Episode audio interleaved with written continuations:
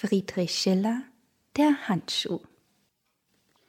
Vor seinem Löwengarten, das Kampfspiel zu erwarten, saß König Franz, und um ihn die Großen der Krone, und rings auf hohem Balkone die Damen in schönem Kranz.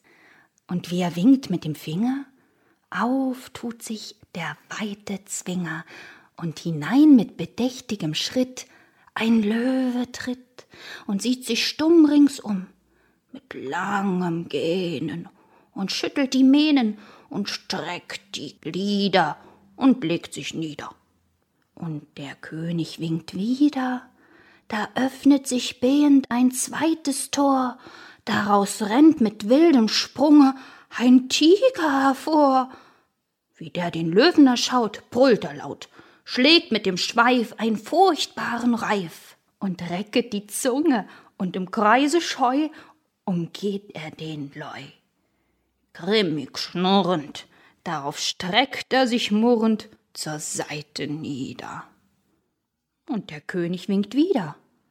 Da speit das doppelt geöffnete Haus zwei Leoparden auf einmal aus, die stürzen mit mutiger Kampfbegier auf das Tigertier.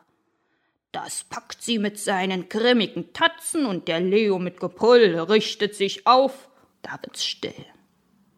Und herum im Kreis von Mordsucht heiß lagern die greulichen Katzen. Da fällt von des Altans Rand ein Handschuh von schöner Hand, zwischen den Tiger und den Leon mitten hinein. Und zu Ritter Delorges spottenderweis wendet sich Fräulein Kunigund.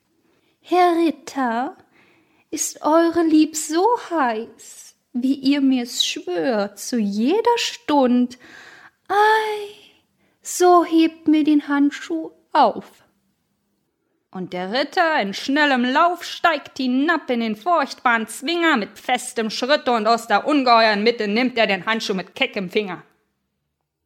Und mit Erstaunen und mit Grauen sehen's die Ritter und Edelfrauen. Und gelassen bringt er den Handschuh zurück. Da schallt ihm sein Lob aus jedem Munde. Aber mit zärtlichem Liebesglück erweist ihm sein nahes Glück, empfängt ihn Fräulein Kunigunde. Und er wirft ihr den Handschuh ins Gesicht. Den Dank, Dame, begehr ich nicht. Und verlässt sie zur selben Stunde.